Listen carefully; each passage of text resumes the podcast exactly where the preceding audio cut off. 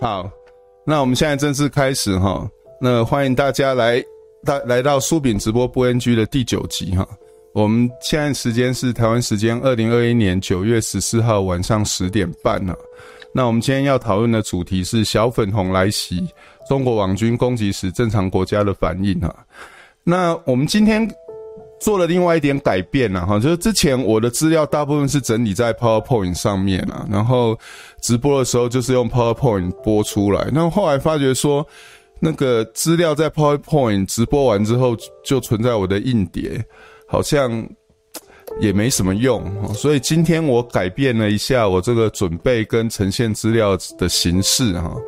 我现在就是把我的资料都整理在我的。那个书饼的网络新居这个网页上面了哈，那因为因为那个之前我主要是在乐多的部落格嘛，那乐多部落格 关闭之后，其实有一段时间我在网络上一直没没有地方放我的东西了哈，那大概大概是几个月前吧。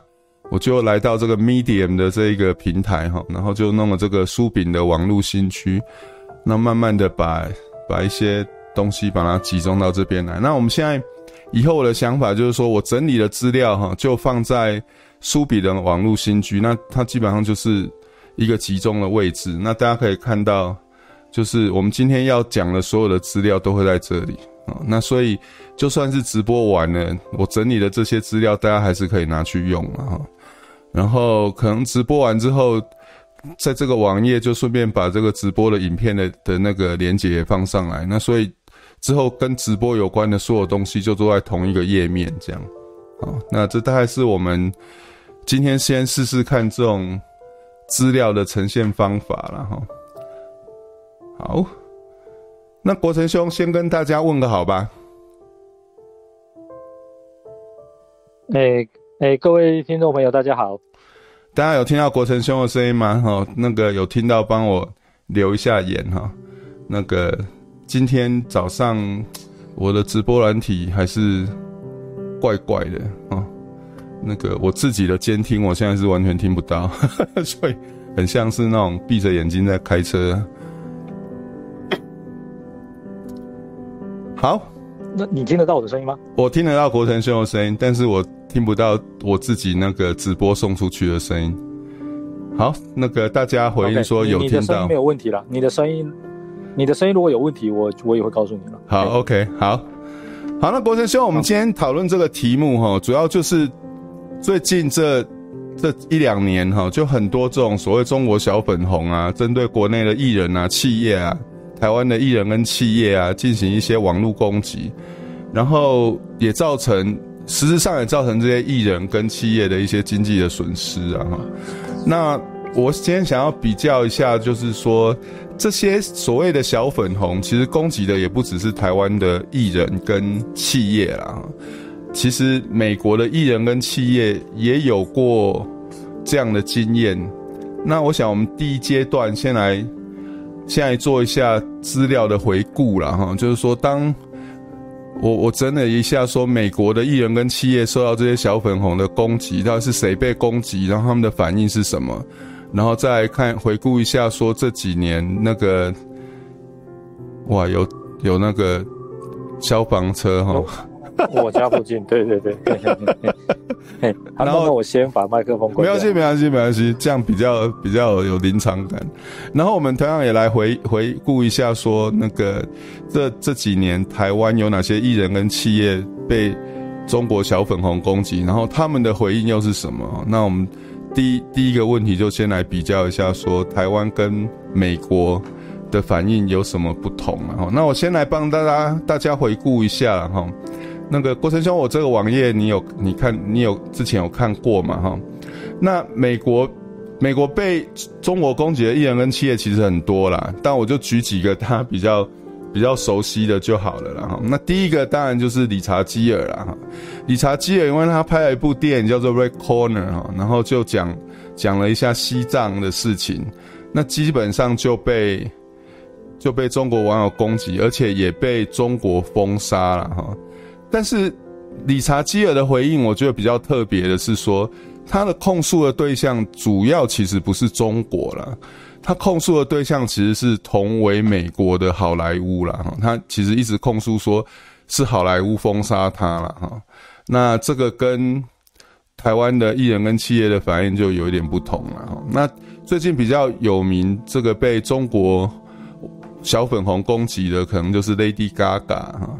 那 Lady Gaga 她其实是在一个政治的场合哦，是一个那个美国市长联谊会的座谈会的场合，跟达赖喇嘛啊，可能有一段时间是共同来宾有互动啊。那光是这样就被中国小粉红出征了。那 Lady Gaga 的回应哈，我花了很多功夫去搜寻哈，基本上找不到，所以 Lady Gaga 的回应基本上就是不回应啊，它是算是冷处理。那 Lady Gaga。基本上也是，本来在中国有一些活动就被被迫取消了哈，这大概是 Lady Gaga 的的状况。那在过去一年多被这中国小粉红攻击哈，美国最有名的例子大概是 NBA 啦哈。那 NBA 是 NBA 这个过程是怎么回事呢哈？这其实是从这一个 Daryl Morey 哈，Daryl Morey 是是火箭队 NBA 火箭队的。General Manager 啊，那他在脸书上就贴了这一张图了哈。那那个之后听声音的朋友可能看不到这一张图，但是还是可以来那个苏饼的网络新居哈。那个我整理的资料都在都在这里，你只要在苏饼的网络新居搜寻苏饼直播哈，就可以找到我们整理的资料。那那个 Daryl Morey 这个火箭队的的 General Manager，他就在 Twitter 上贴了一张。梗图啦，那这张梗图就是写说 “Fight for freedom, stand with Hong Kong”，所以基本上就是就是支持香港的民主运动啊。那当然，光是这样就不行了，就引起那个那个小粉红们的那个激烈反应啊。那宣宣就是说要抵制 NBA 啦。那这个事情后来怎么发展呢？我觉得是蛮有趣的啦，因为这个。Daryl Morey 本人后来又又在脸书上发了，算是澄清啊。有人说是道歉，但是大家自己看说这算不算道歉啊？他后来在脸书发的澄清文是是这样讲啊，他说：“那我先念英文之后再帮大家翻译重点然后。”他说：“I did not intended my tweet to cause any offense to Rocket fans and friends of mine in China. I was merely voicing one thought.” Based on one interpretation of one complicated event, I have had a lot of opportunity since that tweet to hear and consider other perspectives。哦，所以他前半段就是说我我的重点不是要惹你们生气啦，哈。那借着这个机会，我也听到一些不同的看法啦。哈。那第二段他是写说 ，I have always appreciated the significant support our Chinese fans and and sponsors have provided. And I would hope that those who are upset will know that offending or misunderstanding them was not my intention. My tweets are my own and in no way represent the Rocket or the NBA 哈。那第二段他就是说，啊，我很感谢过去这个中国的粉丝还有一些赞助者对我们的 支持啊哈。那我。再再说一次，就是说我不是要惹你们生气啦，哈，或是要故意误会你们呐。那我的我的我的这个推特的发言代表只只是我自己啦，所以基本上他也没有说他之前讲支持香港跟支持民主是错的啦，啊，他只是说我我的。目的不是要惹你们生气啦，哈，然后我的发言只代表我自己啦，那这算不算道歉呢？哈，大家可以自己判断。但是我觉得哈，这个 Daryl Morey 发言之后，其实我更重视的是说，真的能够影响 Daryl Morey 利益的人的发言是什么？那谁是真的能够影响 Daryl Morey 利益的人呢？哈，其实就是 NBA 的总裁啊。那大家看到这个照片哈，这个就是 NBA 的总裁啊。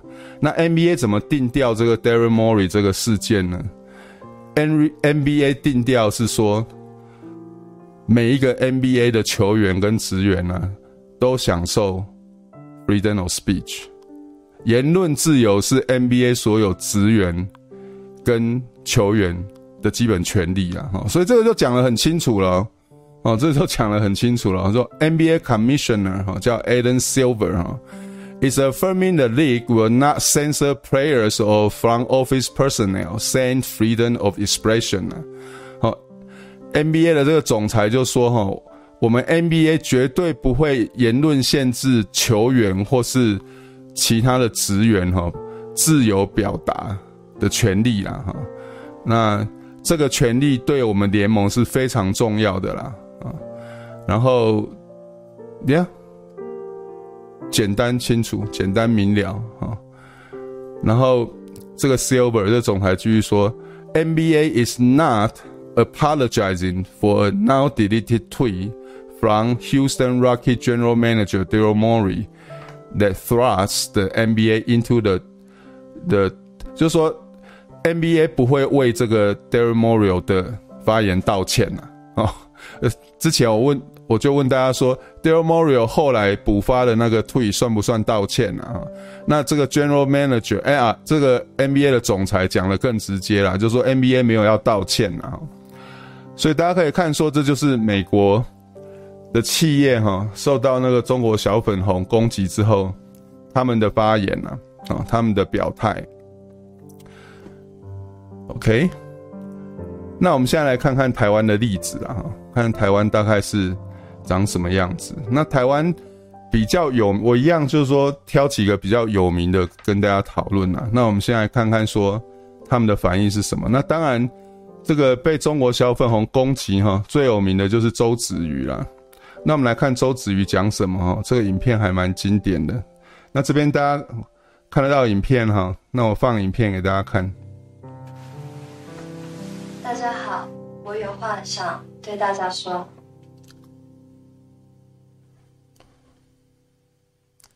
大家好，我是周子瑜。对不起，本应该早些出来道歉，因为不知道如何面对现在的情况，一直不敢直接面对大家，所以现在才站出来。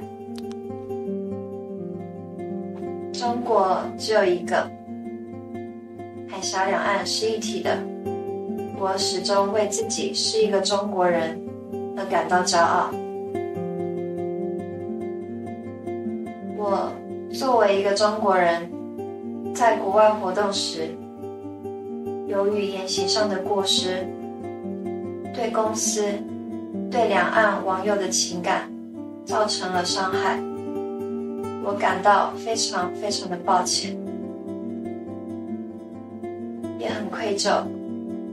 我决定终止目前中国一切的活动，认真反省，再次再次的向大家道歉，对不起。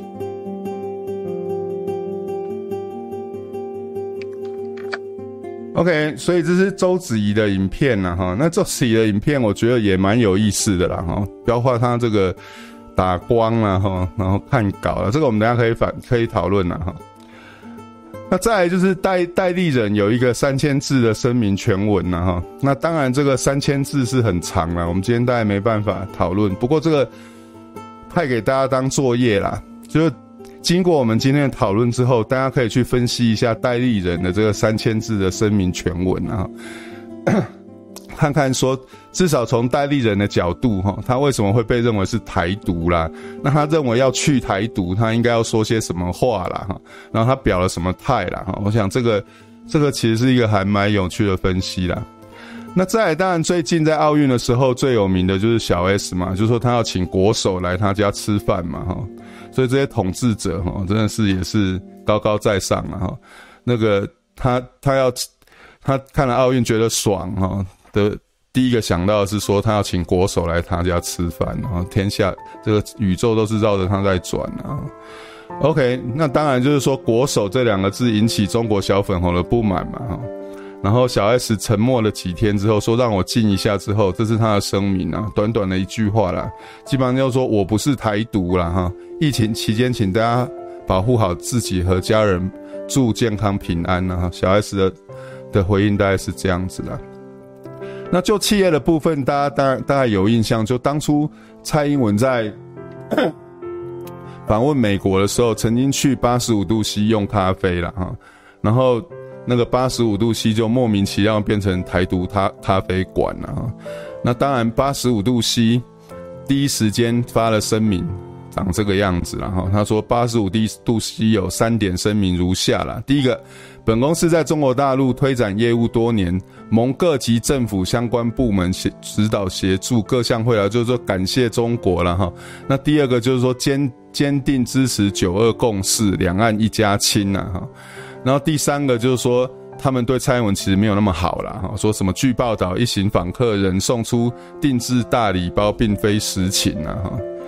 嗯，然后八十五度 C 重申支持九二共识，推动两岸和平呐哈，所以，然后这重点就是说，这个署名是八十五度 C 集团呐，但是台湾有人在帮八十五度 C 开脱的时候就说啊，这个其实是八十五公司八十五度 C 在美国的分公司发的声明啊，那我也不知道说这个这个这种这种差别是不是有意义了哈，这等一下我们可以一起来讨论讨论啊。那另外一个当然就是也很有名的，就是吴宝春的例子了哈。那吴宝春，吴宝春是说他好像之前曾经接受媒体访问的时候，有一段发言是类似说他他没有那么在意说要不要去中国开面包店啊哈。那所以同样就是被质疑说是那个台独面包师啊哈。OK，那吴宝春的发言就是说，OK，他有几个重点。他第一个，他说他是生于中国台湾的面包师啊，哈，台湾是养育我的土地，但是我是中国人啊。喂，这个说法其实等一下我们可以比较一下某一个人的说法啊，其实也蛮像的啦。好，然后两岸一家亲是我坚持不变的态度了哈。那对于近期，就说他一样，就说我不是台独啦，然后说他从来没有说过什么饿死也不会来大陆啦，然后本人支持九二共识啊哈，然后他解释一下说，之前他一直很向往来大大陆开店呐，但是诸多条条件不成熟啦，哦这样子，然后最后。我想说，面包师是我一辈子认定的志业，三十多年来坚持至今，从未改变。希望接下来能把我理解的最好的气味带给大家了哈。那这个是那个吴宝春的回应，其实这几个回应都有一个都有一些共同点呐。那我们等一下也可以一起跟国成兄讨论呐。那最后我想要再。放一个影片给大家看呐，哈，这个影片就是说蔡英文在两千年哈，在立法院被广广义的中国势力攻击哈，表要求他表态他是什么人的时候，蔡英文的反应呐，哈。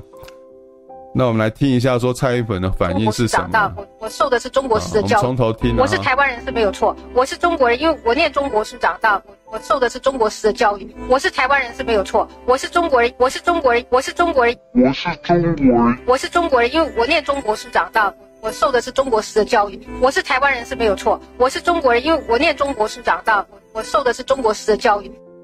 OK，好，那这大概就以上，我很快的帮大家回顾一下了哈。回顾一下这个整个这种被中国小粉红攻击的几个艺人跟企业的反应哈，那包括台湾跟跟美国两个方方面的了哈。那国成兄你还在吗？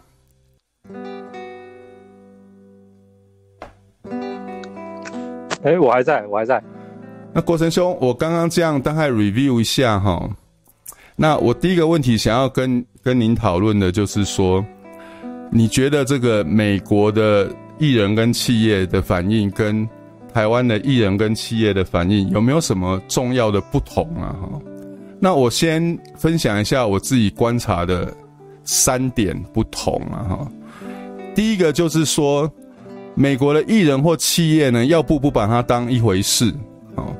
要不你就像 NBA 的总裁啊，他很清楚的说，我们捍我们的捍卫的价值是言论自由啊。那所有 NBA 的球员跟职员都应该享有言论自由。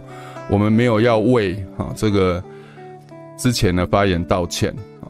那其实 NBA NBA 的总裁讲完这句话之后，NBA 真的在中国被禁播了一年。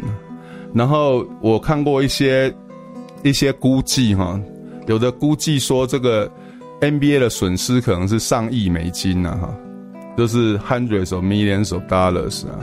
但是其实当然中国不播 NBA，他们那边的电视台。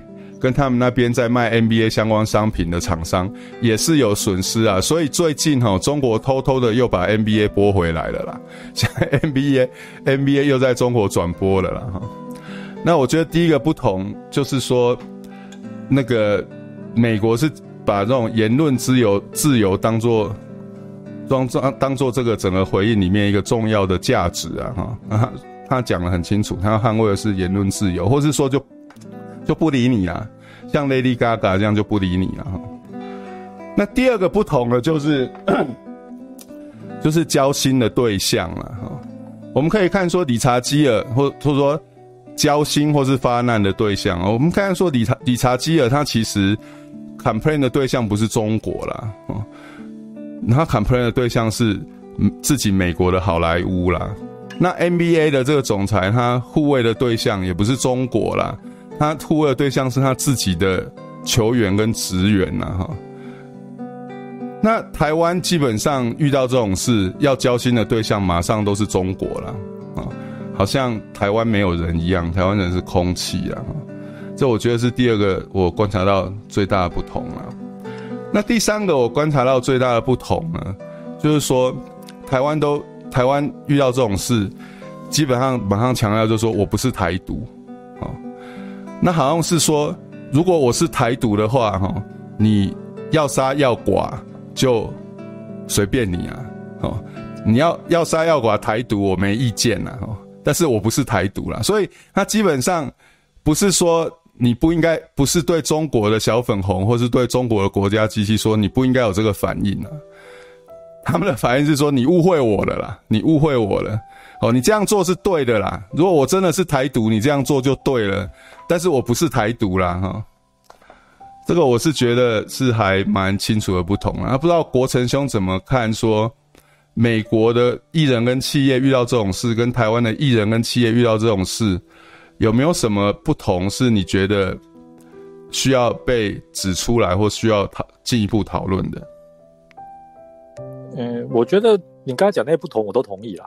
嗯，哦，但是我还是要给你挑战一下.而且我还要讲一下我认为真正最不同的地方。好，我要挑战的说，那些人说他不是台独，那说明他们很诚实啊，他们真的就不是啊，啊他们真的不是啊，当然 不要勉强他说，对啊，所以就他他很诚实，我们不要勉强他们嘛，对不对？啊，所以这点我倒认为这个倒不用去责备他们，因为他们如果不是的话就，就就不是啊，好、啊，那这也没没这个无可厚非了，因为这个。他们不是，我们不能勉强他们说他们是了。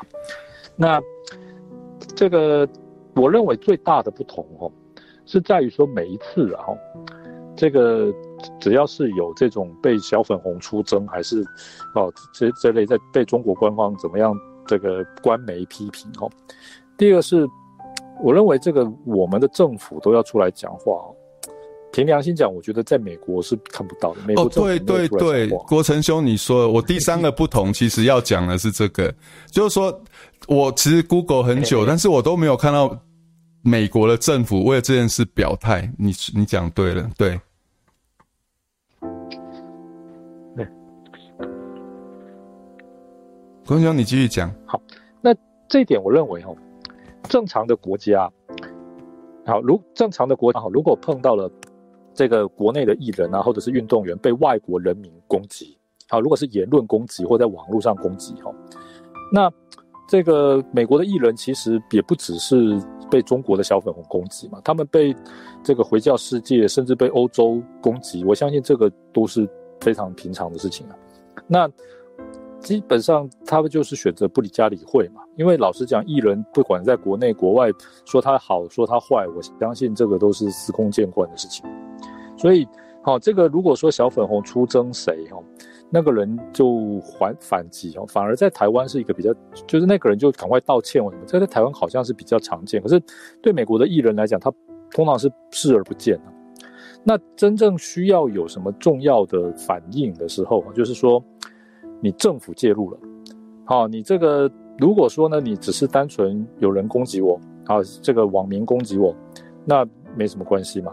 这个一演出表演本来就是见仁见智啊，而且演艺界说老实话有一句老话嘛，吼名拍米啊，幸贵某名嘛，对不对？你这个每个人都说我演得很烂，你代表你有看啊，对不对？对这个这个这个也不见得是一件绝对是很坏的事情哈。现在呢，如果呢，但是你们在攻击哈，如果导致说哈，影响了我正常的合约的权益，譬如说我原先跟你签约，我原先。好，这个可以在你们这边表演，预定举办哪些场次的演唱会？结果呢，因为我讲了什么东西，好，这个只是跟政治上面有关，你就给我取消，那我应该是透过民事的方式打官司啊！你凭什么取消？你凭什么突然啊、嗯、这个禁言我？啊，这个也是哦，这个很重要。那像中国这种地方，当然那个法律不彰嘛，啊，这个法院根本不会受理啊，尤其是很多是官方发起或官方默许，所以。基本上，如果是有这样子的国家，就是他可以随意践踏你的权益，哈，践踏你的这个合法的这个契约的利益，哈，然后呢，你又没有办法透过法律的手段去保障、保护、去这个主张的权益，哈，那老实说，要去这种地方表演，去这种地方演出，那就是你自己要负担那个风险了。这跟做生意是一样的。我相信美国其实他很清楚这一点，所以美国的艺人啊，这些的被攻击。攻击就攻击，如果你、啊、这个跟我签了约又取消哦、还是说我原先已经这个要在哪里演出要发唱片，对不对？我都已经排除其他档期，结果你现在突然因为这个原因把我 cancel 掉，那造成我的损失，我就告你如果我连告你都不能告，那代表这个国家本来风险就很高。那如果你自己要去这种风险很高的地方，那当然你风险要自负啊。对，那美国政府当然也不会，除但除非嘛，就是说。美国政府会介入，或者是任何国家政府会正当介入，哈，我认为只有几种可能了。第一个就是人身的安全受到威胁，嗯哼，啊，比如说，啊，你现在某某艺人批评中国，啊，结果呢，他的这个这个他要主演某某电影的外景队正在中国取景，结果这个外景队就遭到了威胁，或者是啊，甚至遭到这个权益遭到侵犯，那这个当然是。保护国民嘛，那政府当然就要出来啊，采取这个应有的步骤。那第二个呢，就是说呢，如果说你这是基于一种集体的反应，譬如说你集体抵制我国艺人，嗯，啊，集体抵制我国艺人，集体抵制我国的节目，那正常的政府一定是外交交涉啊，哎，怎么回事啊？嗯哼，啊，如果交涉不通的话，就是报复嘛，对不对？对，你你不能让我的来，我也不让你的来啊，对不对？所以这个。全世界很少国家哈会这个把这些事情真的看得很严重，因为正常国家反而都有一套应付他的这个基本原则嘛，就是纯粹是外国人的言论自由，外国人在他们的国家攻击我国的演员、好球员，那是他家的事啊。那如果说呢，不合理的损害了我的商业利益，好，那当然我透过法律途径嘛。那如果说是对人身安全或者是啊其他的方面有所威胁的话，那就外交交涉。然后如果交涉不通啊，或者是显然对方没有理的话，就是报复。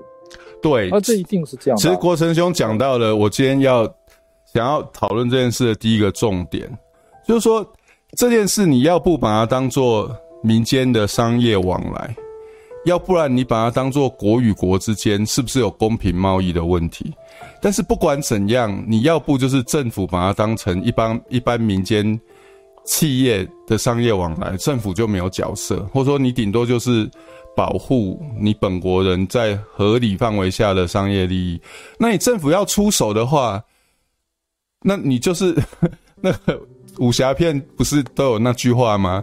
那个一旦那个刀一旦出来就要见血啊，不是吗？就是说你政府要介要注。觉得说严重要介入的话，你就是要能够，你背后要有一点力量跟重量嘛，要能够处理这个问题嘛。那这个是我们第二阶段会，第二段会更进一步讨论的啦哈。那我们一进到第二段之前哈，我刚说国成兄说，我举了这些例子，他们就真的不是台独哦。那大部分人真的不是台独啦，所以他们也没有说谎。但是我还是蛮在意的说，那所以呢，所以台是台独就可以。这样被对待就对了哈，但是我在我们讨论这件事之前，我想要看讨论一下周子瑜的影片啊。周子瑜是在韩国的那个偶像偶像圈发展哈，那我相信周子瑜如果要在 YouTube 拍一个自拍影片哈，背景好看一点，灯光好看一点，然后把这个稿背起来，不用拿着稿念哦，然后那个脸色不要这么僵硬，我想是应该是很基本的训练，应该是办得到的吧。但是周子瑜这个影片看起来就像是那种被 ISIS 那个抓去的人质哈，然后灯光就是这种昏暗的灯光，然后。画一个那种苍白的妆，然后脸上的表情就是那种惊慌失措的表情，然后还特别要把这种稿拿出来，在摄影机拍得到的地方让大家看。国成兄觉得说这个是我想太多吗？还是说这个其实也是一个设计出来的影像讯息？那是当然了，代表他非常的惊恐嘛，得罪了中国嘛，啊，所以这当然还不惊恐，对不对？这个这怎么可以？代表你不怕嘛？祖国的这个这个专政的力度不够嘛？那第二个就代表你道歉不够诚意嘛？你开开心心面带微笑道歉，那这个中国人觉得道歉不够诚意嘛？中国你看传统那些电视电影要道歉要怎么样？负荆请罪啊？什么叫负荆请罪？啊，你把上衣脱掉，然后背着一根棍子，好跑到人家叫请罪对象那边去跪下，然后那根棍子是拿来干嘛的？就是让人家来打你用的啊。啊，才叫负荆请罪嘛！而且那个棍子还要有，还要很粗糙的棍子，对不对？打起来啊，还会在这个这个皮肤上还会造成伤痕，所以叫负荆请罪嘛。这个这个，也就是说，你道歉哦，在中国传统就是你一定要显现的你是很痛苦、很无奈，而且啊，这个非常的这个害怕啊，这个才有道歉的效果。这说老实话哦，我认为这个是反映了几个特色。第一个就是哦，这个中国人哦，向来哦。不把这个尊严呐，或或者是这种道歉哦，好看成是一个正常的这个社交的活动。道歉就是要责骂对方嘛。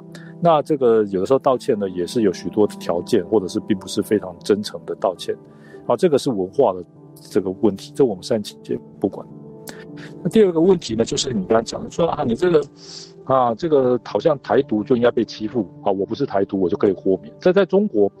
诶，很多人也是这么认为，就是说你只要不是台独，你或许可以幸免于难；你是台独，当然就不行。哈，这个我认为哈，这个恐怕也不只是在中国了，而是在所有的华人地区哈，哦，海峡两岸两个中国，我认为对言论自由都是有很多的标准。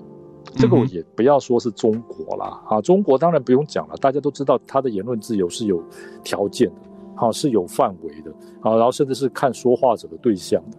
好，可是呢，你说在台湾，好，在这个中华民国，有真的有百分之百，好，这个什么人，好，都可以就用同一个标准来发表言论？不要开玩笑了吧？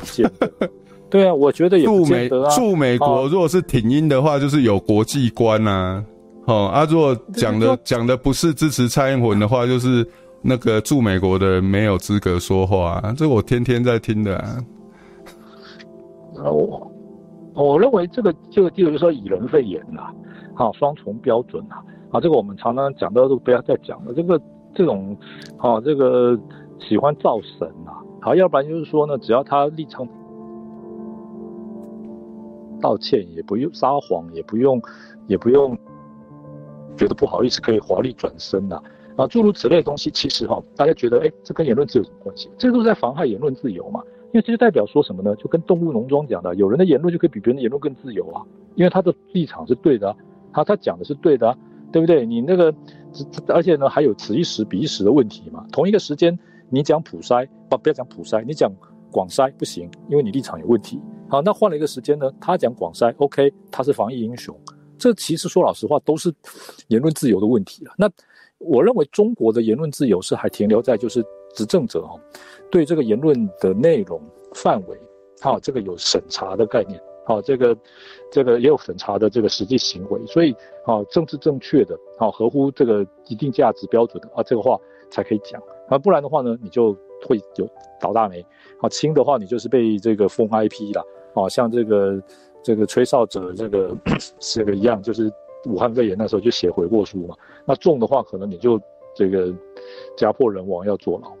那你说这个台湾这边呢，可能已没有这么严重嘛？但是呢，这个胡说八道不用负责任，指鹿为马不用负责任，好立场对，好才可以对，然后特定的人好才有资格去批评，这种东西其实也是在妨害言论自由。而且我要跟大家报告一点，就是说你后面这种情况哦，如果长此以往哦，老像你要回复到前面一种情况哦，其实也是很容易的了，对不对？因为有些人讲话就是不算数嘛，有些人讲话就是无所谓嘛，他可以撒谎。那这样子的话。好，形成一些人比另外一些人更有言论自由，就跟那个动物农庄一样的话，那老实讲，这些人哪一天成为压迫者，后，执行起他们所需要的言论的法律，好，跟这个限制，哦，我认为那个是无缝接轨的事情。其实这样不是就这样子了吗？现在很多人讲的是对的，只是不好听，不是就那个涉涉违法事后了吗？当然是没有直接让你什么家破人亡、抓去枪毙、半夜不见呐，但是。但是社社违法把你移送，那对一般人来讲，对日常生活的这个冲击也是。像比如说常识，对啊，对啊，这种对最重要就是说你用法律开始处理这些事情嘛。那是啊，那今天讲法律这个，我们就先先不谈了，因为这可能专门要来谈。那还有另外一种哦，我认为啊，哦，这个就是这个可能有点离题了，但是我认为哈，其实啊，这个。你像你说这些艺人啊，举个什么这个青天白日满地红的旗帜了，还是啊随便说什么国手哇，马上就会被人家围攻，因为人家认为你讲的这种东西是有毒的、有害的。那好，这种把一种言论，就是说讲话哦，就认为是有毒的、有害的哈。那现在来讲有个最新的概念，就是说这个东西是认知战啊，这是对方的认知战啊，所以呢你非采取行动不可，对不对？然后这。不然的话，你看嘛，这个小 S 这个人在中国大陆，其实你说好，这个我为什么讲中国大陆？因为香港，我觉得他吃不太开了。好，那这个香港的这些演娱乐界、表演界，我觉得是还人才还蛮多的。那在中国呢，可能他作为台来自台湾的一个样板，好，就特别的受欢迎啊。当然，他本人也很努力啦。好，那这个所以没有人认，绝对没有人认为说他是什么台独啦，还是说这个支持民进党，还是什么台湾本土意识？我相信。这个海峡两岸的人，没有人会这么认为。可是呢，他讲一个国手，好，那这个马上，好，这个就被人家围攻了。好，其实这个对这个海峡两岸的政治形势，还是中国共产党的领导会有任何影响吗？根本不会嘛。但是，好，就是基于说错杀一百不能够错放一个的这种概念，好，这个就给他打打压了。这是什么呢？这个就是。意思就是说，这种东西如果你不去限制啊，长久来就会形成影响。这个就是认知战的土壤啊。那认知战，老实讲哦，当然在这个这个这个对中国这个这个敌人来讲，认知战是中国在采取的步骤，这我们不否认。但是有的时候哈，并不是真的中国在发动认知战，而是我们被被以为认知战了，哈，对不对？所以这个就像刚才讲的那个言论哈，常常会这个会。有些人讲的东西就会先被人家围剿，甚至还不需要是官方啊，不管是哪一边的官方出来，我认为这个其实都是对啊言论自由的一种终极的挑战跟威胁。是的。但是呢，在这个在台湾也好，在中国也好，哈，向来不认为这个是很重要的。所以在这两个地方对言论自由的影响跟伤害，哦，我认为是这个。程度之分啦，当然台湾这边是，好、哦、这个远远轻于中国了。可是你说，好、哦、真的有像国外那样子，就是对言论自由的态度哦，或者是对这种言论自由发自于这个法治啦、文化啦，好、哦、这种的尊重跟捍卫，我认为还有很多好、哦、路要走了。那哎，我看看要讲什么，就是说啊，没关系，好，先讲到这边。好，OK。那但是有人说周子瑜故意把这个稿拿起来念啊，是不是？一方面也要放出一个讯息，说他其实是心不甘情不愿，不然就像我说的啊，他在韩国的训练，难道没有办法把稿背起来吗？那当然了，这个道歉的时候有各式各样的方法哈，好来表达说你其实并不是心甘情愿的道歉，你是受到操纵的，你是受到控制的哈。好，这个其实有很多方法了，像这个。越战的时候有很多美军被俘虏嘛，嗯，那这个被俘虏之后，北越常常就对他们严刑拷打，然后威胁他说，你在什么文件上签字，好，然后你就会得到一个比较好的待遇。那些文件一定是说，哎，我是某某某，然后我是哪一个哪一个军种哪一个部队的什么几这个啊阶级姓名，然后职务哈，然后呢，我参加了侵侵略越南的战争，啊，这点我非常的抱歉，我在这边啊诚挚的表示悔过啊。那然后他们如果愿意在电视上宣读这些字哈，啊，那么这个当然就会得到一些比较好的待遇。可是根据美军的军法，或这是也是叛国的。嗯哼，啊，这是叛国的。我个人认为美军军法在这个地方是不是很合理？我也觉得也有疑问。毕竟那些人已经处在这么大的压迫跟危险之下，哈。好，讲这种东西，老实讲，我也不认为会影响到美国的士气或者是真正的这种决策了。因为谁都知道那是被迫而讲的嘛。嗯哼。好，但是呢，美军军法是规定说不可以讲这些东西。讲这些东西的话，哈，最就是在后来呢，有有些人被迫讲了这些东西，哈。战这个后来被释放为美国，大概一般的处分都是不光荣退伍了，啊，就是说你等于是没有办法，好这个得到一个光荣退伍的这个名号。后来当然也有很多的处理，这当然有空我们再好好的讲。但是呢，后来美军也告诉他们的军人，就是说，如果你真的被迫要讲出这些东西，哦，好在不危害你同袍的生命或你自己的生命之下的话，你可以用哪些方法，哈，好设法转移啊，或者是表达说你其实被迫的，是有一些技巧。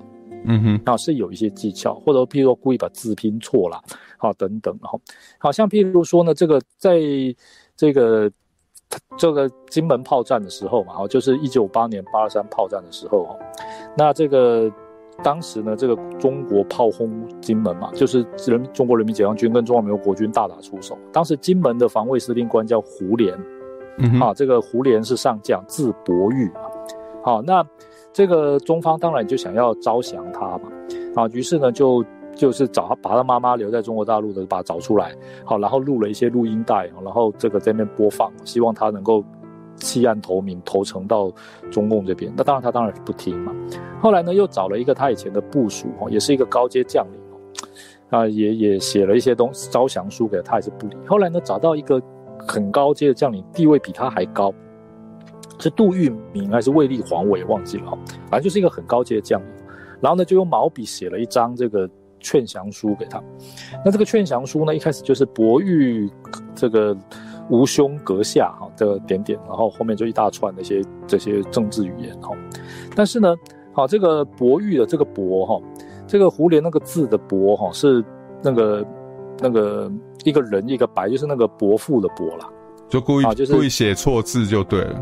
对，故意写错字，就把它写成一个木字边的。也也就是说，我其实不是在针对你讲话，因为这个是中国传统上常用的方法了，就是念错字、念错名，我就不是在讲你了。嗯哼，因为你就不是那个人了吧？嗯、好，对不对？哈，这种的，这个我不知道中方那个时候有没有看出来这一点。我是觉得可能有人也看得出来了，但是没有讲，因为那份原始文件我看到过了。啊，所以呢，好这个。你说周子瑜那个态度哈，当然我认为可能是有专门的人指点，就是说你道歉归道歉，但是好呈现的就是说你其实是一个在被迫的，好不是心甘情愿的，好这种情况。那西方的普通法哈，这个又是这个这个这个中华文化非常陌生的一点，就是说呢，人不能自证他的罪，然后呢罪行法定，然后呢。毒树果子不可采，就是说你出于这种威逼胁迫、不合程序，好所得到的自白，不管内容是什么，都不应该被采证。也就是说，如果你是在威逼胁迫之下所做的道歉也好，啊，是这个任何的声明，应该都是无效的，因为你这个是不对的嘛。嗯、那这个在华人文化里面没有嘛？反正你只要自己讲的啊，签字画押啊，这个就惨了。你这个就是，那，你的这个这个牢不可破的这个口供了嘛？不管那是打出来的还是怎么样弄出来的，嗯哼，啊，所以我认为这一点其实这个教他讲的人应该是有考虑到这一点了，但是。啊，这个中华文化的话，其实就不认为说这种很委屈、很勉强的道歉是真实的道歉，或者是有意义的道歉啊，反正看到有道歉就好了，而且说不定那本来就是一个目的，就是说，不管你这个道歉是不是被迫的，被迫也没关系，我就知道你要被迫。啊，你就是讲错话，啊，你这个违反了我们的意愿，我就让你被迫，我就让你觉得被欺负，啊，我就是让你被欺负那个那个委很很委屈、很可怜的样子，让全世界看到，这个叫杀鸡儆猴嘛。嗯哼。那这个像刚刚讲美国的 NBA，他为什么不用道歉？他为什么态度那么硬？对不对？不要说啊，这个委委屈屈的道歉，连道歉都没有，还态度还硬得很。哦，这个哦看起来这个比比中国方面还凶啊？为什么呢？因为啊，他有实力吧，对不对？他这个 NBA 呢，这个美国是最大的市场啊，全世界你说讲篮球的这个技术，啊，这个这没有人这个可以超过 NBA，没有任何国家的联盟好可以超过 NBA，所以他有那个条件。好，于是他当然姿态就可以很高了。好，那你说这个要勉强说台湾的艺人哈，好，这点我要跟你挑战一下，就是说你要勉强台湾的艺人哈，能够像 NBA 这么有骨气哈，好，说我这个就是捍卫言论自由，好，这个有有有，这国成兄破我的梗，这个我们之后要讨论，对，就是说，对，就你你有那么你没有办法像 NBA 那么有骨气，为什么？因为你没有那个实力吧。对了，对不对？那他就不能勉强他了。至少在中国市场上，哦，你没有这种足以挺起腰杆来说啊，不然你们不能没有我，不是我不能没有你们，这种实力显然是没有的嘛。对了，啊，那既然不不是这样的话，那当然就是端谁的碗，扶谁的管啦，对啊，对不对？这我认为说个人啊，如果说我考量我的能力啊，我在那个市场上的确是我不能没有他们，不是他们没有我，我相对比较低声下气哦。好，我这个人比较相怨，我认为这也就算了，就好像很多人在职场也是啊，啊，这个老实讲，我需要这个工作，那我当然知道，啊，对老板就是态度低一点，对这个公司的规定，啊，态度低一点。如果我本事很高，好，这个公司不能没有我，不是我没有地方可以去，那我当然态度就就是对啊，这个我们之后会会特别来讨论啊哈。那那个对，那这台湾的艺人哦，好，我再讲一句就好，就好。那台湾的艺人为什么会搞到说呢？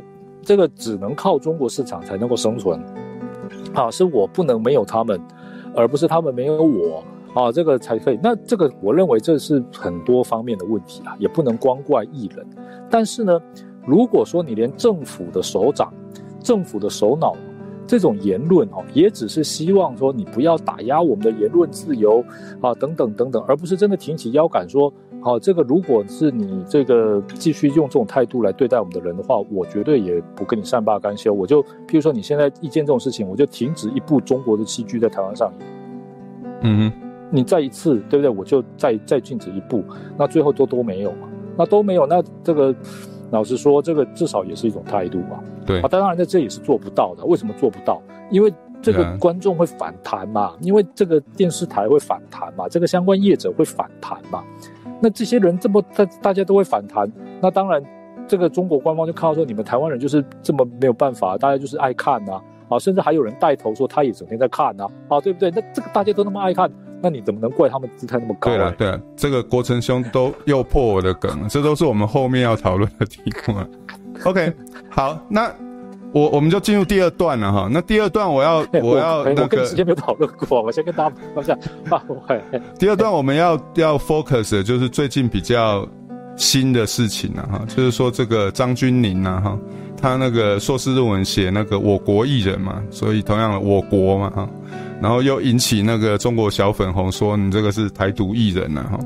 那我们来看一下张张钧甯是怎么回应的，因为这是最新的。然后包括这件事哈，那个我们蔡总统也也掺下去了啦哈。所以就刚刚国成兄讲的，我们就在第二阶段把它做一个比较有系统的讨论哈。好，那张钧甯的回应方法，我觉得有一有比较特别啊哈。它分两个管道哈，第一个管道是它的经纪公司的声明。那它的经纪公司的声明呢？刚刚我们看跟我们刚刚看到什么小 S 啦、吴宝春呐、八十五度 C 的，就基本上是同一个同类似的啦哈。就第一个就说我不是台独啦哈，然后他坚定的认同自己中国人的身份，然后然后，哎，他其实就算是经纪公司发的声明也。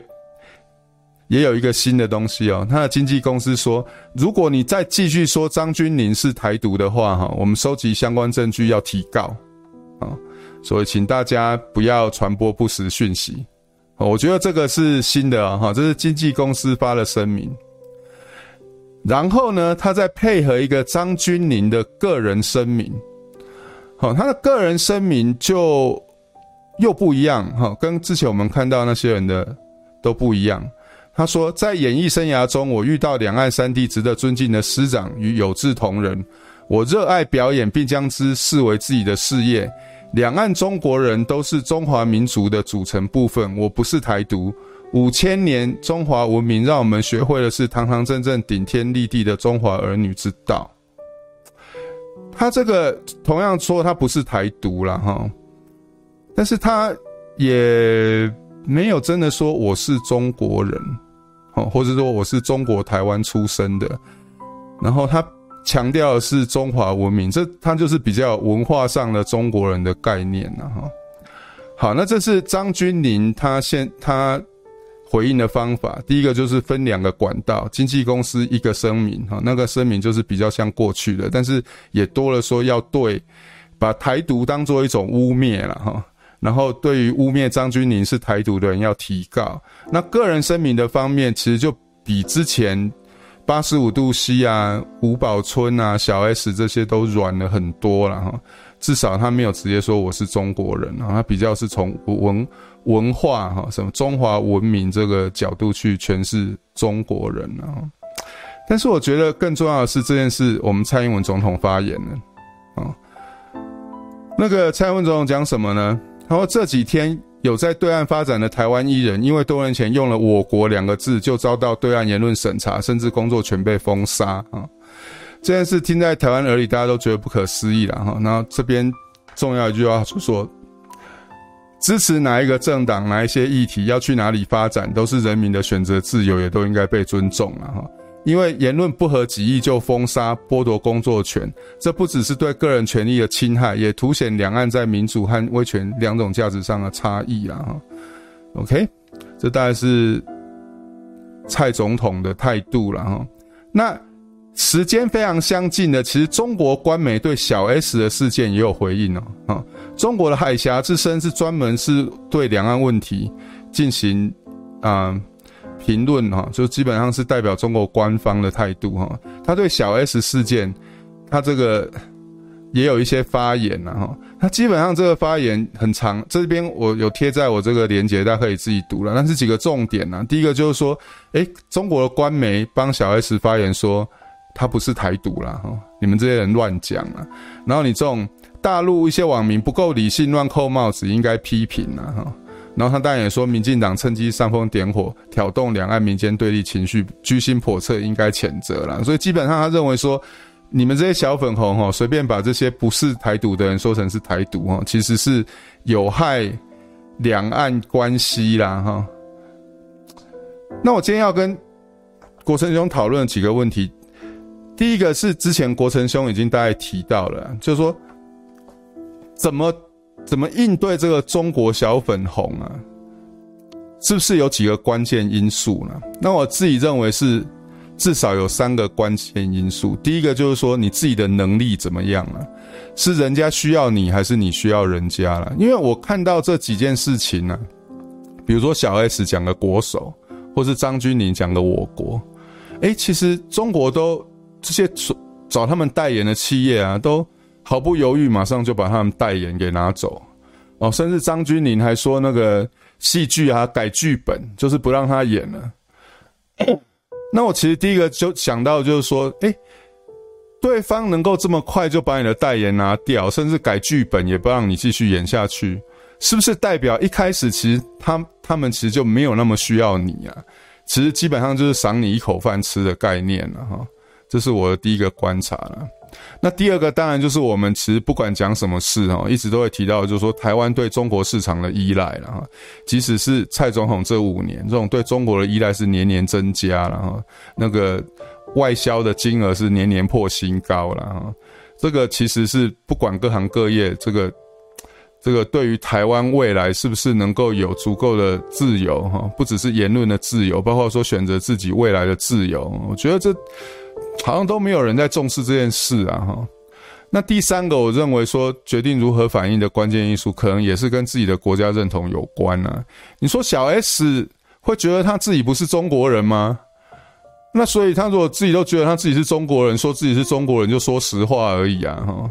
这有什么啊？那国成兄对这个议题还有要补充的吗？就是说如何决定自己的反应，还有什么其他的关键因素吗？那。我认为这个讲说我不是台独哈，然后说现在谁说我是台独哈，好，我就要去告他。嗯哼，那这种说法其实，在台湾也没有很稀奇嘛。像现在有这个，譬如说这个总统，啊，这个也很多人常常在帮他说，他不是台独嘛，他是维持现状嘛，嗯，对不对？这个我我看这个很多人也是在。啊，帮他讲话，这个。然后我是我是台湾人，但是我读中国书长大。哎，其实其实蔡英文跟这些人的 反应其实是很像嘛，是不是？那当然，以蔡总统的年龄读中国书长大，这个也不能怪他了。这 这真的就是蔡，蔡总统就是也没老也没。对了，就是就啊，这他就他这个很诚实说，哎，这个我就读中国书长大，这个、所以我是中国人。这个，哎，对，所以但是。读中国书长大的人其实还是蛮多，也是教授，也是读了很多的中国书啊，对不对？好，这个，但是他也没有特别说他中国人。当然，他读的日本书也不少。对啊，所以我的意思就是说，哈，第一个，诶，以台独，就就算不攻击台独，但是一被讲台独，就要立刻出来辩解的哦，恐怕也不只是这些在中国讨生活的艺人呐。当然了，哦，当然。然后呢，哎，对不对？这个甚至包括了这个。我们很多人哦，这个都知道的政治人物，当然政治领袖哈，我在这边我还是要很相悦，我支持蔡总统，就是说，选两次选举我都有投他了，我就说他要这样讲啊，如果是诚实的反映他自己的心里的看法，那我认为政治人物的诚实也是一件好事啦。啊，至少这个好，比起这个有些人讲什么，他有这个这个学历啊，我，说是，我说是李李梅珍议员啊，那个论文的确是有瑕疵，大家不要不要想太多了。我的意思就是说，啊，也就是说，他如果真的觉得说很诚实的讲，说我读中国书长大，我就是中国人哦，我认为那是反映了时代的悲哀呀。啊，这个对这个诚实，我认为倒倒是也不必强迫说他一定要去改这个说法，但是呢。我们要注意到的就是，你在台湾哈，有人说他不是台独，而且他甚至以台独为耻，啊，这点来讲哈，那支持统一的人当然会把这种人看成是朋友，所以小 S 在中国官媒就出来帮他灭火了，对不对？嗯哼。但是呢，你在台湾居然还有很多人哈，一直说他是主张台独的，啊，他是支持台独的，他是台派。但是对于这些不支持台独或者是不是台派的政治人物哈，他也是非常的支持，他还叫大家非要支持他不可，这我就想不出，这我就我就觉得很奇怪了。因为他们自己自己开脑洞啊，觉得说，虽然说他是他说他是中国人，但是他是被逼的啊。其实他他嘴巴讲他是中国人的时候，他心里想的是我要台独建国啊。对，就是说。就是说，说实话哈，我这个好像要讲一个比较逆风啊，大家心脏强一点。如果心脏比较强，可以先关掉一下，好，这个两分钟后再回来就好。我的意思是说哈，这个老实说啊，这个台独哈会这么的被中国污名化，这是合理的，因为他本来就认为台湾是中国的一部分嘛。好，但是呢，好，他现在把这个台湾很多人哈也把台独哈说成是一种。好像很很不好，很丢脸哦。好，但你要到中国讨生活，你为了自己的安全哦，好，跟这个非常的撇清，非常的划清界限。好，这个我觉得无可厚非。好，毕竟我们不能要求每个人都很伟大。那但是呢，你在台湾，你完全不会因为你讲这些东西而受到任何的压迫或威胁。好，你也不想讲。好，或者或者你讲统一，那这个我这种人怎样？我想大家自由判断。但是呢，现在出现了一个新的迹象啊，就是说什么东西呢？新的迹象就是说，哈，很多人哈主张台独了，或者说他支持台独，但是呢，他表现出来的是什么？他表现出来的就是双重标准嘛，他表现出来就是脑洞大开嘛，他表现出来的就是，好，这个这个阿父权势没有骨头，那你怎么能够不怪这些这些以外的人哈这么看不起台独啊？是啊，啊，对不对？是啊。是啊、这这是这样讲，大家是不是觉得血压升高？对不对？这就是这样子啊。所以，好，这当然还好啦，还好啦。台独这是你那种代表台独的人，自己打完打完 Pfizer 或是 Moderna，说叫大家去当高端义勇军，这你有什么办法？呃，我我认为哈，这个他他说任何人哈，我在相愿也说他要支持高端，好，支持我们发展疫苗。啊，这个我觉得那他个人的选择。可是哈、哦，那个他第一个不以科学证据为基础，哈，以这个所谓的民族主义为基础，然后呢，自己呢也不愿意一这这个好，这个贯彻他自己的所支持的东西，外说家不对他自己声称所代表，好，予予以看不起的啊，对不对？对了，对了，这个这个不是我们今天要讨论的。那第二个呢，就是说呢，啊，你这个这这不是我们今天要讨论的，但是这这。我实在是有感而发了。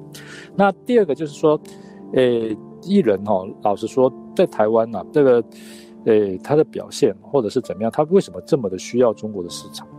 那我认为还有很多其他的因素，但是是不是台湾自己的环境哈，也鼓励说台湾的艺人必须去追求中国市场？是啊，我认为是啊。我我觉得是说，我觉得说不定是这样哎，就是说现在有人说台湾市场小，中国市场大。啊，所以呢，我这个当然就为这个去去大的中国市场发展啊，台湾市场太小，我没办法在这里发展。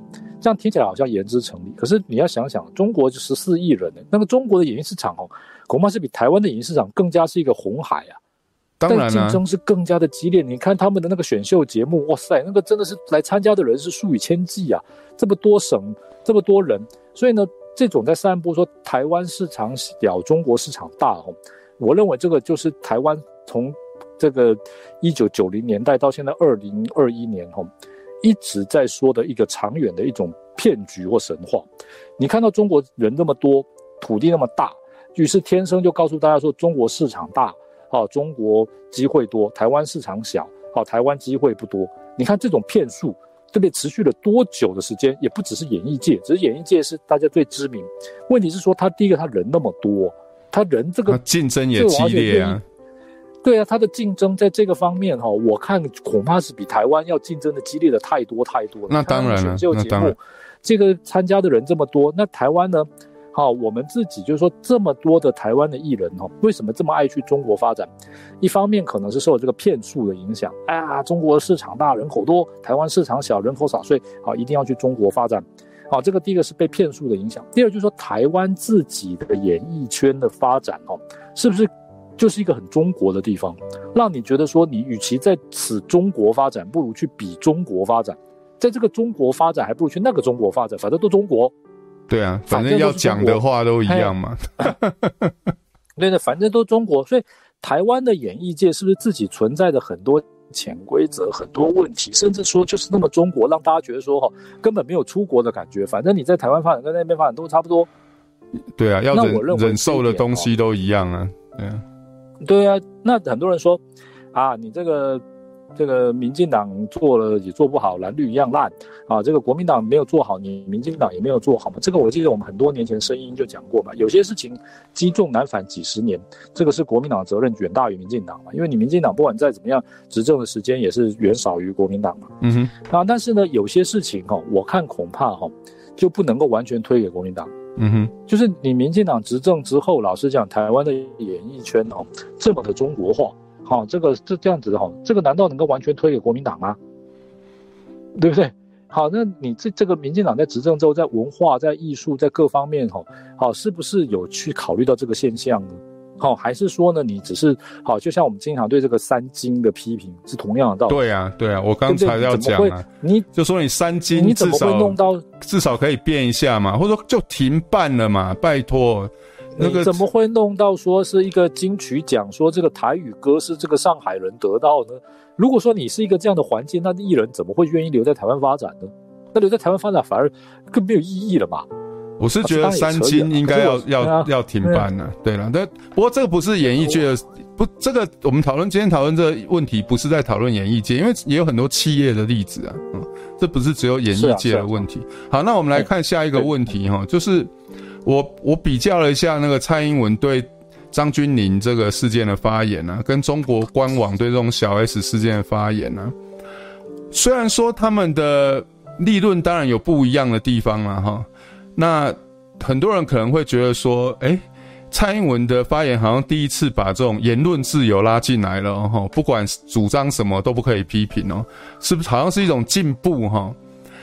但是我其实看到，我其实也有看到说，蔡英文跟中国官网除了蔡英文有强调言论自由这个价值，这我们等一下分开讨论哈。但是其实两个都有同一个结论，就是说这对两岸交往没有帮助啊。那国成兄觉得说，我讲了这一点，就是说蔡英文跟中国官网的回应，其实都把两岸的交往放在一个非常高的位阶哈，当做一个上位的价值啊。你觉得这个观察是有意义的吗？还是又是我想太多了？我认为哈，诶，当然，我认为至少哈，蔡总统跟中国官网哈，都在告诉全体在听他们话的人的一个共同的讯息，就是两岸交往是一个很高的价值，不算至高无上的价值，至少是一个必须要努力的捍卫去保护的价值。嗯哼。好，那只是说呢，中国官网说你要怎么样保护两岸交往，就是你要回到一个中国原则，你要怎么样怎么样，不能当台独。蔡总统强调的，对，对，要维持两岸交往的原则，当然他有他的方法，就是尊重台湾人民的感情，然后尊重言论自由，好，这等等等等等等。但是总的来看，哈，我就用一个字来，一个成语来形容，叫殊途同归，也就是说，大家都共同的愿意来捍卫，好，来保护两岸交往。只是呢，你的方法呢，跟我的方法是不一样的而已。嗯哼，哈，这个逻辑其实叫做什么东西呢？好，以前大家知道说哈，这个马英九讲一中各表，他这个一中各表为什么我个人是不接受？因为就他就把中当成是一个共同要捍卫的价值。只是你现在讲的方法跟我讲的方法是不一样的。嗯、但是呢，好，这个重点还是这个上面那个中嘛，中国嘛，啊，只是含义各有不同嘛。那现在来讲，我看哈，这个叫做一网。各表就是两岸交往哦，啊很重要，只是维持两岸交往的方法哦是个表啊。你认为是你你这个中国认为说你要好这个注意大陆人民的感情，不要讲台独，回到一个中国的原则，好不要分裂祖国等等等等巴拉巴拉这些。那我们认为呢，好其实呢就是这个啊要尊重言论自由等等等等。好，好这重点就来了，就是说呢我们讲这个我支持言论自由很重要，NBA 他们那个都很重要。那这个。这些真的要维持这健康的两岸交往，因为你现在这个局势也不可能两岸不交往，的确，啊也不能够过度的消除啊，好过度的对卑躬屈膝，所以总统讲那个我是支持的，但是呢，他也怎么讲呢？就是说哈，他也没有反对对岸讲的那些话。对，这个其实是我刚我接下来要讲的第二个第二个重点。国文兄，我铺陈一下，我我我我在说什么哈？对，就是说你说两岸交往，好，我我们也认为两岸交往。对，那个 OK，好，你先说，你先说。好，今天哈，蔡英文说说我刚念的那句话，台湾是民主自由的社会，支持哪一个政党、哪一些议题，要去哪里发展，都是人民的选择自由，也都应该被尊重。因为言论自由不合己意就封杀剥夺工作权哈，这不仅是对个人权益的的侵害，也凸显两岸在民主和威权两种价值的差异。其实哈，这句话真的要讲起来，意思就是说，诶，其实黄安跟 F 四。我们也不能批评呢，对不对？黄安决定要去哪里发展，要要支持哪一个议题，要说哪一句话，那是他的选择自由，也应该被尊重啊，不是吗？蔡总统其实也在告诉我们这个啊。哦，F 四一直说他是中国人，然后那个一直攻击台独，哦，觉得台湾很烂，中国很好，哎，这这是他的言论自由啊，是不是？好，那当然站在言论自由的观点。我们可以说好，那以后黄安跟 F 四我们也都不能批评了哈。但是我今天要看的是说，那我们从效果来看，最后会发生什么事？从效果来看，就是说在台湾呢、啊，黄安跟 F 四其实你也不能批评了。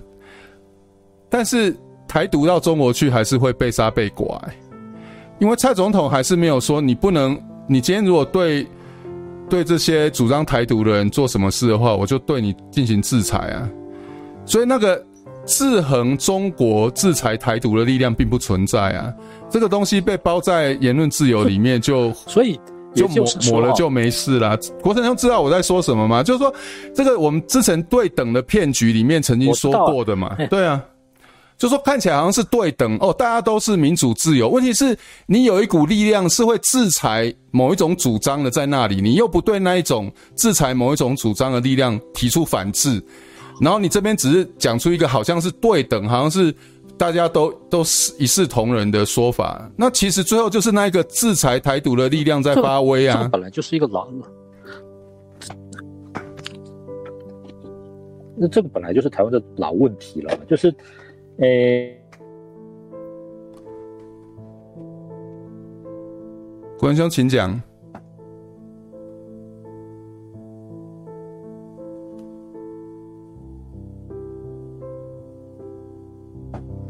Hello，国成兄，你还在吗？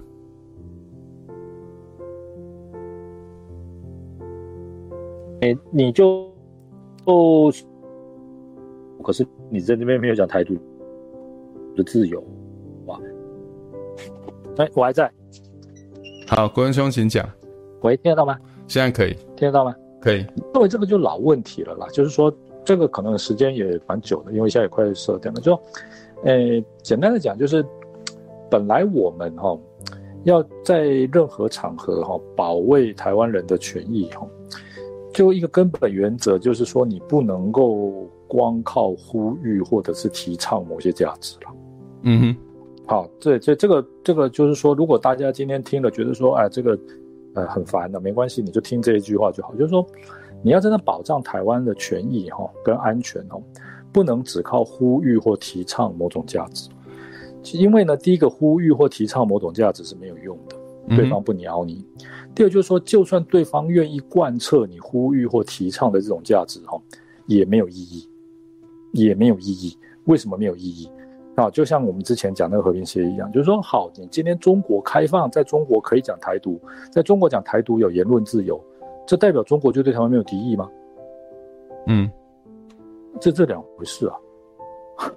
对不对？这是两两回事，所以你真的要保障台湾的权益，当然你用各种方法，国防啊、外交等等方法，但至少在这个好演艺事业啊，或者是这种遭到权益迫害或者什么，你就要想到，就是说你用对等的方法去阻止、去制裁。你对你封杀我一个艺人啊，你说什么张钧甯啊，写一篇什么论文，然后你就怎么样怎么样啊，取消他很多代言，那我现在立刻就说你台湾什么孙俪的代言也不可以啊，嗯哼。也不可以啊，对不对？你这个，那当然，这个如果社会上没有办法通过这种法律，或者是没有这种共识哈，那就代表说你这个社会哈，你这个这个自己有问题吗？你自己自己就你说真的要怎么去抗中哈？老实讲哈，也就休息去休息了啦。要很这个他扎捆靠我了。如果你连这个都没有办法做到的话，那老实讲哈，讲别的都是浪费，就是很多是浪费时间的。我觉得现在就是这样啊。你说代理人法。不能说中国是敌国哎，哦，这个不然大家就不支持了。说代理人法说，哎，我们要把美国的代理人、英国的代理人、日本的代理人都都同样抓进来对付，这样我们才要才叫做公平。台湾现在不是就这样子吗？公平的啦。对啊，所以现所以现在的代理来了也是就要滚了。是啊，现在美国飞机来也是要驱离啊，对啊。所以台湾现在就是这样子啊。好，国璋，因为我们时间的关系，我们我们来做一下结论啊。因为我们今天就是要讲说，正常国家到底应该会怎么对这种小粉红来袭怎么反应嘛？那当然，这个命题那个 implied 的就是台湾现在的反应不正常嘛。那我这边大概。那个有几则，我二零一八年在八十五度 C 那个时候写的短文然后四则然后，那我我分享给大家看一下，那国成兄可以补充了哈，这是我认为不正常的部分了哈。第一个第一篇我的写我是这样写了，我写的是说。八十五度 C 当然该唾弃了，但是整个蔡团蔡团队的幕僚也太白烂了吧！中华民国总统四年能在美国本土吃饭买咖啡的机会，一只手大概就算完了，没有仔细研磨把握每个机会就算了，还去一家会被洗脸的店，这个幕僚没有问题吗？哦，国成兄怎么看这件事？嗯，呃。幕僚有没有问题哦？这个这不用讨论啊，大家自己不用讨论，因为大家自己自己判断。不过呢，说老实话，如果说呢，只是那个每次对中国喊话哦，就只是说我只是要呼吁或提倡某种价值的话，那老实讲，我觉得幕僚也没有失职的地方吧。是啦，是了，就说也幕僚就算不失职，也也不能怎样了哈。好，那我第二篇是这样啦，因为后来发觉。后来事件怎么发展呢？这八十五度 C 哈，要选台北市长的姚文智跑去挺八十五度 C 啊，就说就说他是受害者。这个我没真，那这个也只能说台湾一向对我刚才讲的言论自由啦，好这些东西到底怎么存在，怎么发展，好应该用什么样的方式存在？我觉得这个恐怕是台湾要成为正常国家，还要在公民教育、在社会的这种这种运动上来讲，我觉得还是一个。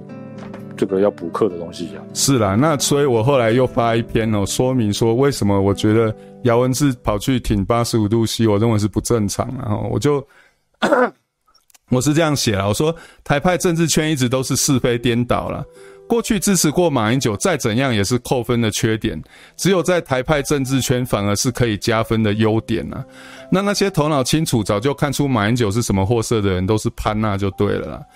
同理，就算八十五度度 C 是被迫害的，抵挡不住压力，承认九二共识，再怎样也是扣分的缺点。结果现在反而变成应该去八十五度 C 多消费的优点。那没有去中国布点，或是挺住没有承认九二公司的公司，都是潘那就对了啦。哦，那难怪台派就节节败退了。这些就是我认为台派，台派台。不不会被这么污名化，老实讲，纯粹是因为中国打压吧？我看也不觉得吧，也不见得。这这个太多首鼠两端的事情，那对对，太多这种首鼠两端的事情，老实说，你能怪人家看不起你吗？好，那我没有特别说谁啦，是啦，是啦，是啦，就在大家有在关心政治，你就知道说台湾就是这样子嘛。好，那最后最后就是我我在八十五度 C 那边，我自己想象，如果是正常国家，应该。应大概会怎么处理了哈？那我这篇是这样写了哈，我说可恨之人也有可怜之处了。八十五度 C 某个程度当然可以被当成受害者理解，问题是要搞清楚谁是加害者，你才能推导出做什么事情才能帮帮助八十五度 C 对抗加害者啊。那我的看法，加害者有三个啦，第一个但是蛮横的中共政权啊，第二个是软弱无能的中华民国政府啦。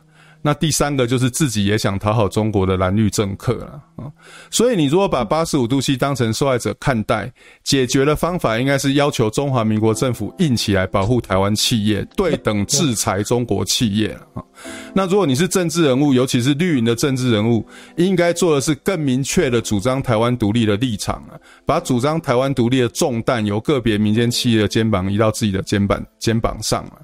那最荒谬的反应就是鼓励大家去八十五，对的。最荒谬的反应就是鼓励大家去八十五度 C 消费了哈。一来加害者又不是不去八十五度 C 消费的台湾消费者，二来鼓励台湾企，这不是等于鼓励台湾企业承认九二共识吗？哈，这样，国成兄，这是我我自己认为说，台湾如果是一个正常国家。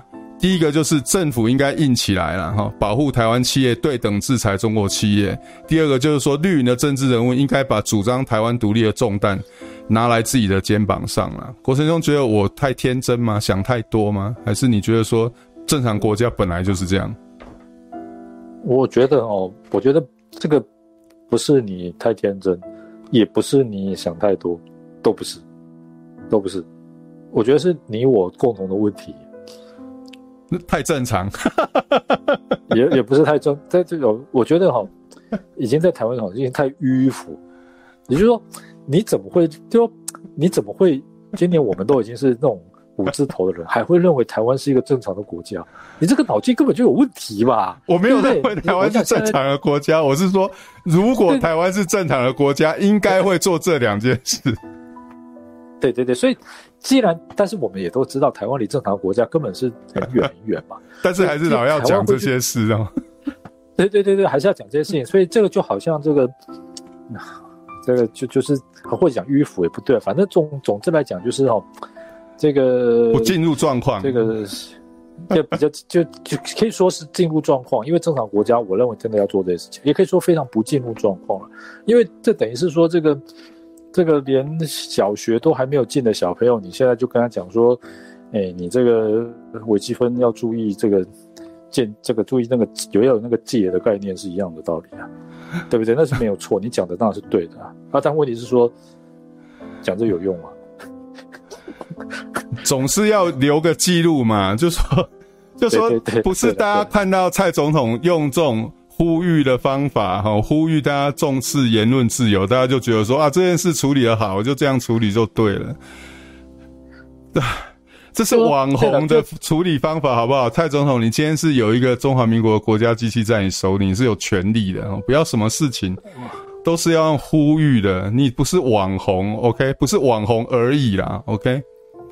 我我想第一个是中华，但我想总统第一个是当然他知道中华民国国家机器在他手上嘛，所以老实讲，中华民国国家机器真的要来，真的要发挥威力，老实讲也不是做不到啦。但是对啦，发挥在哪里？对啦，可能是在我们身上啊，对不对？你说这是第一个啦。那第二个就是说，这个我认为这个可能也不能怪他或他的幕僚了，而是说台湾哦，恐怕应该还是要吸取一下其他的国家哈，在长期独立哈。跟着对外斗争的经验，也就是说，这我想就是今天可能做一个简单结论，就说你倡导或这个呼吁某些价值哦，第一个不能够自然而然认为说这些价值就必然会实现，对，就算说敌人同样实现这种价值，对你也未必有利啊。就好像台湾非常喜欢强调说我们要跟中国对等，可是跟中国对等不代表就可以降低中国对你的敌意啊。对啊，对啊，这个其实其实我们频道上有一段我跟国成兄。讨论大概十十几分钟，就是要做对等的骗局啊！大家可以去看一下，很多很多概念在那边其实讲的蛮清楚的。好，那现在我在这个我们的那个留言区哈，我已经贴了我们这个 call in 的网址哈，那个有兴趣要 call in 的朋友，现在已经可以进来了哈。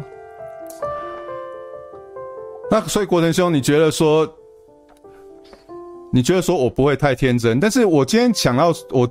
今天，因为这是我二零一八八十五度 C 事件那时候的发言啊，但是我想想到说，哎、欸，这台湾对中国的这个市场的经济的依赖这么强哈，你说换一个换一个人当总统，他真的能够要制裁就制裁吗？你今天制裁他一个企业，他他又制裁你一个企业，台湾承受得了吗？啊，我自己检讨，我自己检讨我自己的主张啊。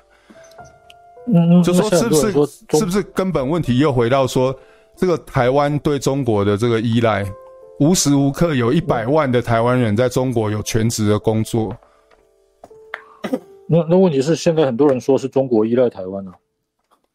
对对对不对？很多人说这种依赖你不用怕，是他们比较需要我们的，没有我们的台积电，没有我们的晶片，他就完蛋了。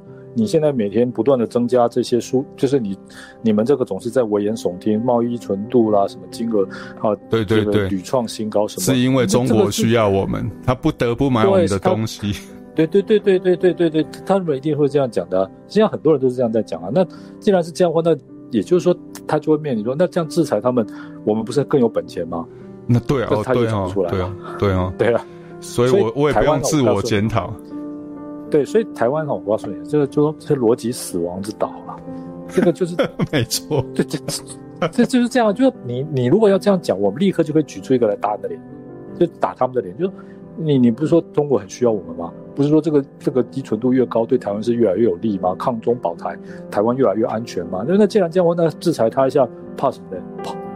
对啊，说的也是哈，说的也是，对啊，对啊，啊，好。好，那我们现现在有有一个朋友 call in 进来了哈，丁，你可以打开你的麦克风了。哎，老师，嘿，你好，哎，我，你好，我我我，啊，我姓曹，姓丁，我就叫他丁了。对，OK，好啊，丁就因为我长时间也是听，就是苏斌老师的节目，是，谢谢，就是也是觉得，哎，就是老师你们以前在说国家与国民的一些谬论啊，还有包括一些和平协议的一些。一些呃假设，我就觉得啊，真是好像一直默默的在往这些剧本走，其实让让担心呐、啊。是，而且我一直觉得台湾这个社会，不管是包括加上我家人啊，其实或是说我自己的感受，或是我自己的观察，其实很多时候都会把一些比如说一些系统性的问题，就是像你们讲，就是明明是系统性所造成的问题，但一直被推到是好像要。就个人的对，用个人修养来解决，对，对啊，然后什么东西要输出道德，道德，然后一直觉得说哦，我们只要从就是向善向善，有这个心就可以解决这些问题。但问题是，就是制度上就造成了这些问题，但是不去探讨制度，而一直去探讨个人的问题。对，我觉得这个问题是非常非常严重。然后很多事情，包括一些呃，你看台湾的一些公共工程，你就可以知道很多东西就是不讲究效率啊，嗯、然后也不讲究品质，所以就是大家就是只求方便嘛，就是便宜行事啊，这样的一个台湾社会的氛围，就是就是一直存在我们的生生活当中，包括我家人也是，甚至你说都代表这些东西，其实包括我有时候常跟我爸讲到，为什么不去监督你自己选出来的地方地呃那个地方立委，可是他们他们就会觉得说啊，按那怎么用？可是你的票都投了，欸，你懂啊？就是啊，你票都投了，你不去你不去给他施压，或者说去就跟他反映这些问题，那你就让这事情继续发生，然后你永远就是。选举的时候，然后就就是你知道感感情用事，意思就是觉得对啊，哦，就我们不然你不然你要投国民党哦，对 对啊，就是用用这种方式来。可是问题是，就是你选人，然后你不去监督他，你就把你的权力下放给他，然后就让他为所欲为，然后你就觉得啊，不好了，不好了这样。啊，你选你选举的时候还出来投票，我就觉得怎么会怎么会搞成这样？然后现在又整个政治氛围又变成这样啊，就是中华民国这样的一个体制，这样的一个制度也变，就是也没法。制衡，然后呃等等等等的啊，就对，大概我是这样，好发表我的意见。好，好，谢谢谢谢啊，那个阿丁哦，很很认真在听我，在 follow 我们的的说法，然后自己也有在想，然后所以虽然说我们好像是那种统计误差啦，但是我认为我们的我们的强度人虽然少，但是思想的强度并不弱了哈。好，那个看一下啊。那个易伟，嘿等一下，等一下，有听到吗？有，有听到。好，我的感，因为我是中途才进来听的。OK，那我的感想是，嗯，大概又要去复习一下二零一二大选过后的这一个感觉吧。是，对，大概是这样子。因为某种程度上，又常常听到那种啊，很多似是而非的。事情，然后，而且我觉得刚刚听完，我觉得印象最深刻的一句话就是说“逻辑死亡之道”。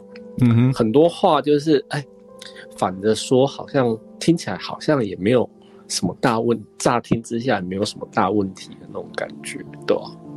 所以到逻辑死亡，最后就是大家就是看立场嘛，就搞帮派。对啊，就是睁着眼睛说干话，就是这样子。听见了。是啊，是啊，对啊，就是因为一般而言，干话听起来就是啊，好像每一句都很有道理，但是组合起来就是不知道哪边怪怪的那一种情况。而且因为齁立场跟你一致的话，你很容易就觉得说，哎、欸，听起来又爽又有道理，对不对？对对对对对对对，因为每一句话你单独的看好像都没有问题，但是组合起来怎么看怎么奇怪啊。是啦，是啦，好，对，嗯、啊，谢谢易伟，易伟还要说其他的吗？呃，没有。好，谢谢哦。好，那 Gary。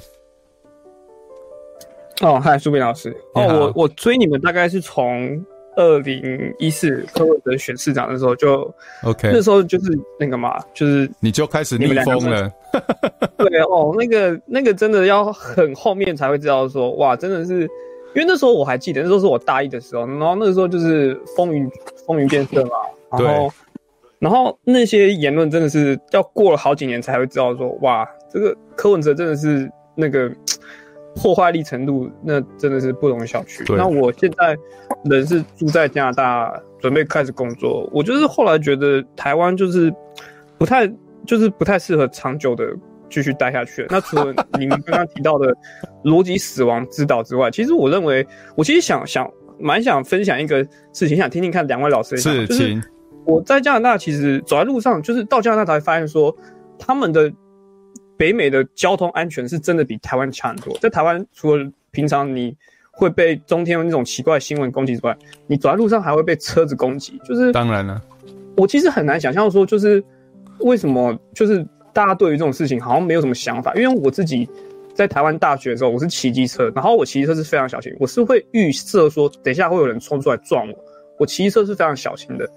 然后，所以我我骑车没有发生过任何车祸，然后走在路上就也是很小心。可是，在北美就几乎是不用担心，车子看到你是一定会停下来，然后大家也不会随便乱按喇叭。因为我其实很讨厌就是被按喇叭，因为会吓到。所以我不太懂说台湾每年这么多交通案件的死亡，然后走在路上这么不安全。可是我不知道什么，就好像这件事情其实从来不会是一个可以讨论事情。然后就是就想听听看两位教授的想法。就是我呃，我认为说台湾先天当然也不如人啊，人口密度、交通密度，就是说车路上的车子跟人相对于马路的宽度什么，当然是没有办法跟美国跟加拿大比。但是台湾真的也是有够扯，就是的啦。我在台湾，我以前就住台湾没有感觉，那搬来美国住，回去台湾。的时候，这种感觉特别强烈。我常常在台湾，我绿灯哦，我走在斑马线上，就还被汽车扒，哎，觉得我走太慢了，或是怎样，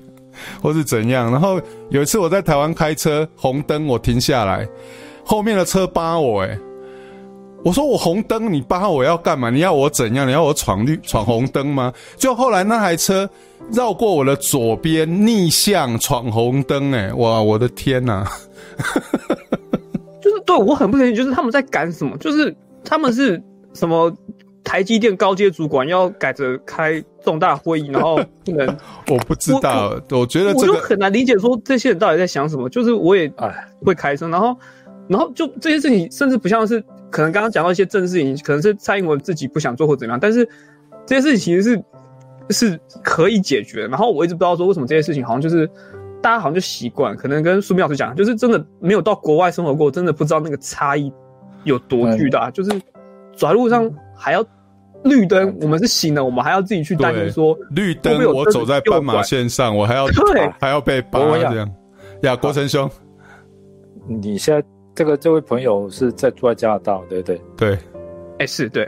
那你现在你这样讲，人家就会跟你讲，你看他你在北美随时会被人家用枪打死啊，台湾治安多好。啊，对不对？人家会不会这样跟你讲？对不对？然后呢？你看加拿大现在多少人确诊？你看台湾多么安全，对不对？根本就这个这个这个这个都没有人确诊，对吧？还可以大家在那边吃饭内用，所以哦，好，这个我告诉你，要惜福，要惜福。对对对对对对对，要惜福了。你有住在台湾哦，你就不要批评台湾啦。哦，哦，好有道理，有点被说服了。有没有觉得习惯了？有没有觉得正常？因为他们就是这样在讲的，不是吗？对不对？就说要惜福也没错啦，哈，但是我觉得这两回事啦。就说的确交通的问题，就大家到底在赶什么？但是我认为就是人心浮躁嘛。我觉得这就是什么叫逻辑死亡之岛，不是乱讲的。对，就是你现在说在台湾一定是这样，你在国外先，就是你现在说台湾交通不好啊，台湾交通要改善，立刻就会有人告诉你说，台湾让你走在街上不会被枪打到。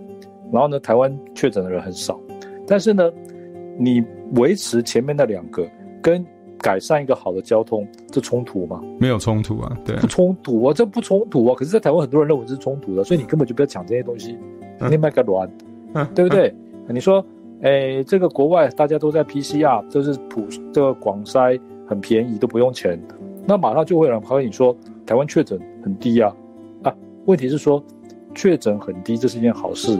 但是呢，这跟你要让大家尽量的多做筛检，然后降低筛检的费用，提高筛检的能量，这有什么冲突？没有冲突啊，没有冲突啊，这也会帮助维持确诊数继续压低啊。反而是对你的这个标榜所鼓吹的为这个目标是更有帮助的，这并不是互斥的。是啊。所以刚才这位朋友讲的哈，因为我也住过美国，我觉得是这样，就是说台湾是很多时候哈，把个人的问题弄的是讲的是系统的问题。对，那然后呢，把系统的问题讲的是个人的问题，对，这个例子举不完，举不完。然后其实其实有，其实我的脸书 大部分都在讲这些事。然后呢，把不互斥的事情哦，当成互斥，对。所以呢，会认为说一个事情需要去挑战另外的事情，然后呢，把真正互斥的事情哦，认为是不互斥的，对。就像我们刚才讨论的一样嘛，对不对？你说。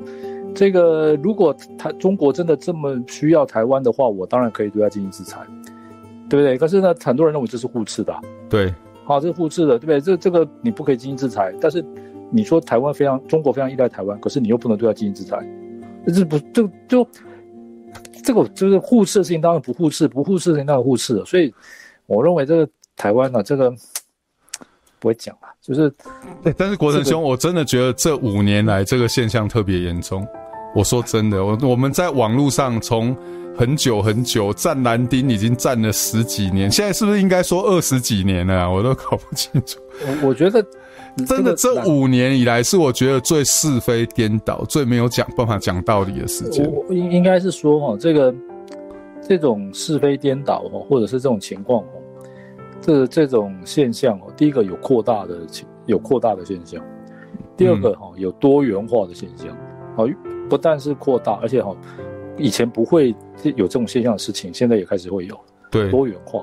然后呢，第三个是哈，这种年龄族群哈，这个不断的在增加，嗯，啊，这个广泛化，对，广泛化，对，所以这个哈也不晓得啦，所以好了，作为一个这种台派持守者的倡议者，我们是要自我检讨了，怎么会失败成这样？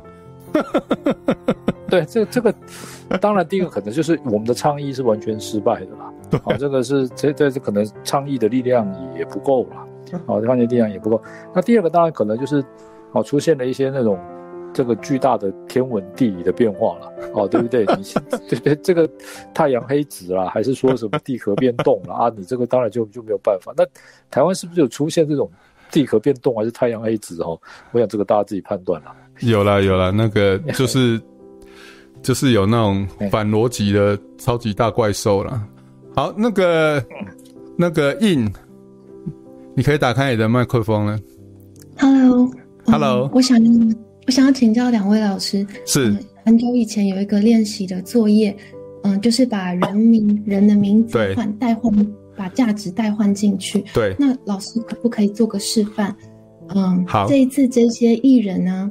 我可以用什么样的价值去代换啊？把它代入这样子。哇，这个出考考试，好，我来试试看啊，我来试试看。